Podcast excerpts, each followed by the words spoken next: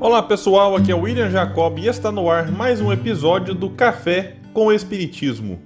Hoje falarei sobre uma mensagem do Espírito Emmanuel intitulada Sempre Vivos. Ela está no capítulo 42 do livro Pão Nosso e foi psicografada pelo médium Chico Xavier.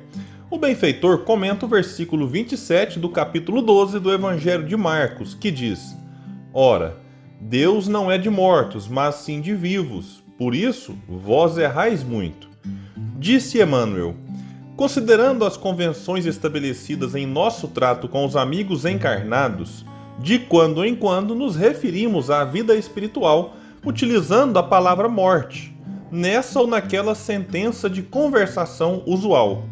No entanto, é imprescindível entendê-la não por cessação, e sim por atividade transformadora da vida Espiritualmente falando, apenas conhecemos um gênero temível de morte, a da consciência denegrida no mal, torturada de remorso ou paralítica nos despenhadeiros que marginam a estrada da insensatez e do crime. É chegada a época de reconhecermos que todos somos vivos na criação eterna. Em virtude de tardar semelhante conhecimento nos homens, é que se verificam grandes erros. Em razão disso, a Igreja Católica Romana criou, em sua teologia, um céu e um inferno artificiais. Diversas coletividades das organizações evangélicas protestantes apegam-se à letra, crentes de que o corpo, vestimenta material do espírito, ressurgirá um dia dos sepulcros, violando os princípios da natureza. Inúmeros espiritistas nos têm como fantasmas de laboratório ou formas esvoaçantes, vagas e aéreas, errando indefinidamente.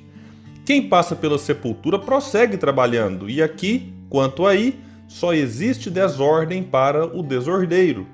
Na crosta da terra ou além de seus círculos, permanecemos vivos, invariavelmente. Não te esqueças, pois, de que os desencarnados não são magos nem adivinhos são irmãos que continuam na luta de aprimoramento. Encontramos a morte tão somente nos caminhos do mal, onde as sombras impedem a visão gloriosa da vida.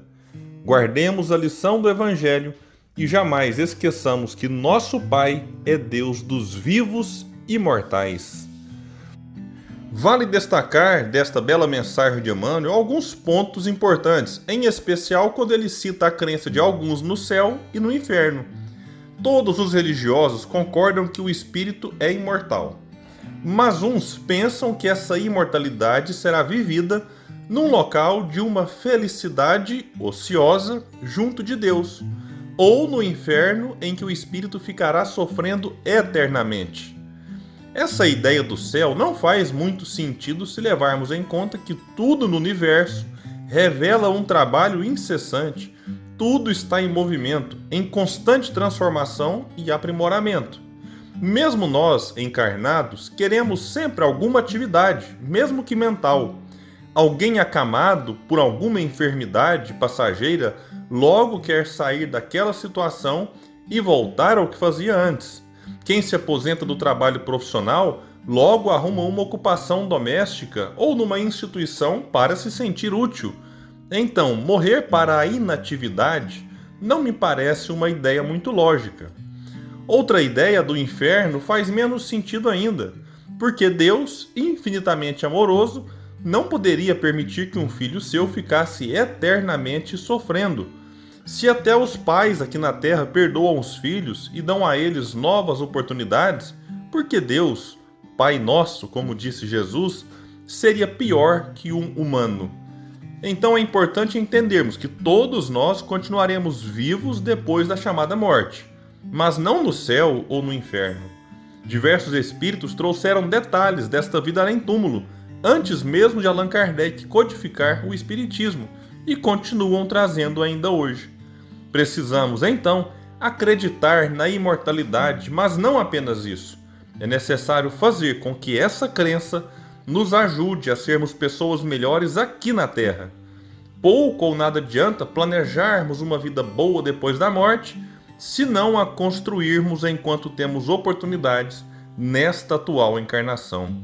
Que os bons espíritos nos inspirem neste caminho, Muita paz e até o próximo episódio do Café com Espiritismo.